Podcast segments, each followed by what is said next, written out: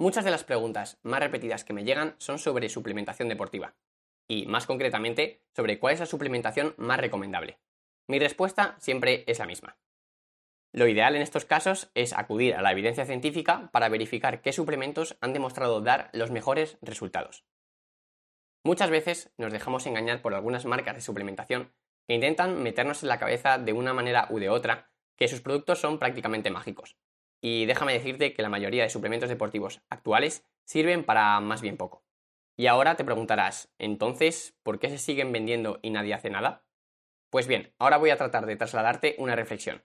Y es que, al igual que para demostrar que un suplemento es efectivo se requiere tiempo, lo mismo pasa para intentar demostrar que otro suplemento no lo es. Es decir, hay que hacer más o menos el mismo proceso para verificar unos suplementos que para cancelar otros. El problema es que salen este tipo de productos al mercado a un ritmo el cual la evidencia científica no puede seguir. Entonces, ¿cuáles son los suplementos de los que nos podemos fiar al 100%, si es que existen? Pues mira, dentro de todo esto que te he dicho, sí que es cierto que existen unos cuantos suplementos que han demostrado ser bastante efectivos y que además no demuestran ningún efecto secundario. En este caso serían la proteína en polvo, la cafeína que puedes usar como estimulante y la creatina.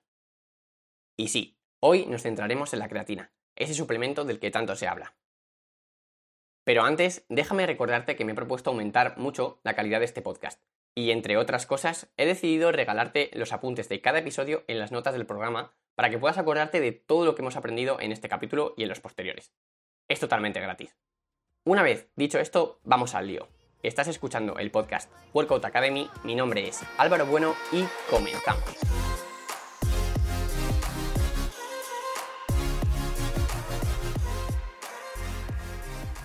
Bien, antes de nada, yo creo que es necesario empezar por entender qué es exactamente la creatina. Así que la definición más técnica sería algo parecido a esto. La creatina es un ácido orgánico nitrogenado que sintetizamos sobre todo en el hígado, pero también en nuestro páncreas y en los riñones, y se encuentra sobre todo en las células de nuestros músculos, pero también en el tejido cardíaco y en el tejido nervioso. ¡Ey! Antes de que cierres este capítulo y te vayas a escuchar música, tranquilo, sé que no te habrás enterado prácticamente de nada y es completamente normal. Así que te lo explicaré de una manera mucho más simple, aunque no sea tan correcta ni rigurosa. Pero bueno, el objetivo es que nos entendamos. Podemos decir que la creatina es algo así como un depósito que tenemos en nuestro cuerpo que nos permite almacenar energía que será utilizada en esfuerzos intensos y cortos. Pero ahora bien, ¿qué implicación tiene esta sustancia en el deporte? Pues agárrate porque ahora viene lo bueno. Lo primero que se ha visto es que a través de la suplementación con creatina, al cabo de un tiempo, se puede dar un aumento medio de la fuerza de hasta un 8%, lo cual si lo piensas es bastante. Pero como ya te he dicho antes, debes saber que esto será sobre todo en esfuerzos intensos y de corta duración. Para que te hagas una idea más visual de la importancia de la creatina dependiendo del tipo de esfuerzo que hagas, tienes un gráfico en el resumen de este capítulo que puedes descargar de manera gratuita en las notas del programa. Pero es que encima las ventajas no solo se quedan aquí, sino que también se ha demostrado que la creatina puede ayudar a la ganancia de masa muscular de manera indirecta. La suplementación con creatina te va a permitir realizar un mayor volumen de entrenamiento, o lo que es lo mismo, un mayor número de series, como consecuencia de una mejora de tu recuperación de sesión a sesión. Esto es una gran ventaja, porque existe una correlación muy alta entre el volumen de entrenamiento que realices y el ritmo de ganancia de masa muscular que tengas. Como ves, los beneficios de este suplemento son bastante claros, pero ahora que ya sabes todo lo positivo de este suplemento, vamos a estudiar si esto puede tener algún tipo de efecto secundario.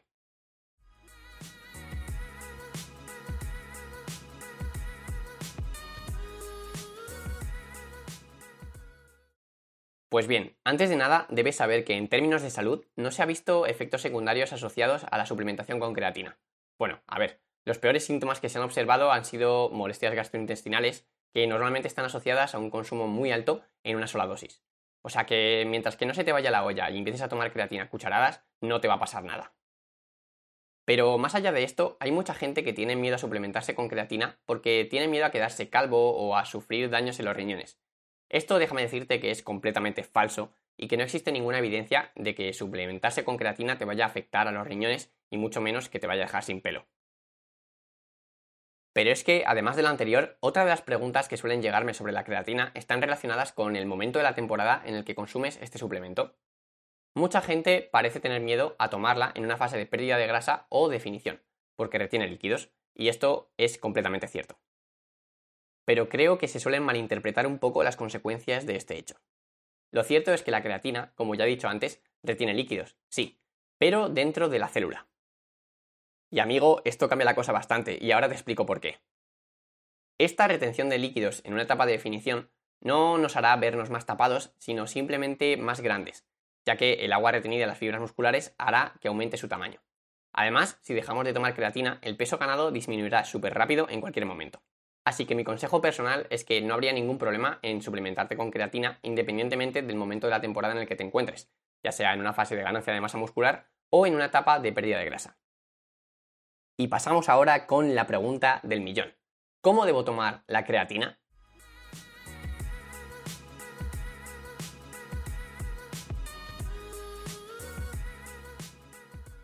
Antes de darte instrucciones más claras, déjame decirte que no debes preocuparte si no eres capaz de quedarte con todo lo que te voy a decir a continuación, porque lo tienes todo en los apuntes gratuitos que te regalo en este episodio. Ya sabes que los tienes disponibles en las notas del programa. Pues bien, estas serían, digamos, las 5 instrucciones más importantes a la hora de suplementarte con creatina. La primera de ellas es que la creatina muestra mejores efectos post-entrenamiento, aunque sabemos que el cuándo es menos importante que el qué y el cuánto así que tampoco deberías darle muchísima importancia a este factor. En segundo lugar, sabemos que no es necesario consumir creatina en zumos, leche o batidos, ya que tiene una absorción en agua muy buena. Esto nos puede venir especialmente bien en una etapa de definición en la que queramos suplementarnos sin añadir calorías extra a nuestra ingesta total de calorías. En tercer lugar, y yo creo que el punto más importante, es que la dosis habitual de creatina es de 0,1 gramos por kilogramo de peso corporal al día. Mucha gente además piensa que puede ser beneficioso hacer una especie de carga al principio en la que en los primeros días o las primeras semanas aumentes un poco esta dosis diarias. Pero bueno, en mi opinión yo creo que no es completamente necesario hacer una carga al principio y además se ha visto que para una ingesta sin carga los beneficios se ven entre los 3 o 5 primeros días. En cuarto lugar, sí que es cierto que puede ser recomendable aumentar el consumo de agua si te suplementas con creatina.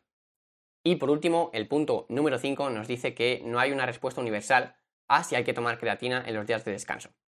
Pues depende de cada persona. Como recomendación es positivo tomarla, pues no tiene unos efectos adversos y es relativamente barata, entre comillas, aunque es recomendable una dosis más baja.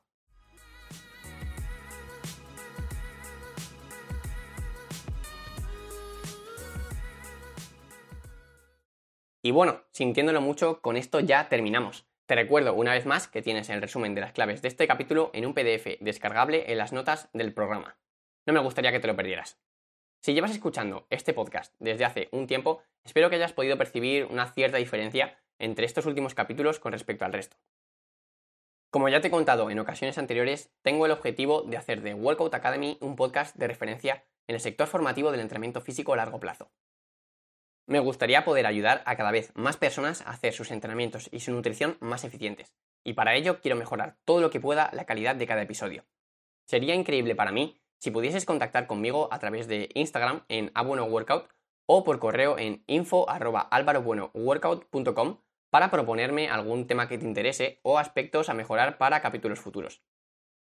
Además, no te imaginas lo que me ayudaría si valoras positivamente este podcast en la plataforma que me estés escuchando o mejor aún, si compartes este episodio o programa con tus amigos.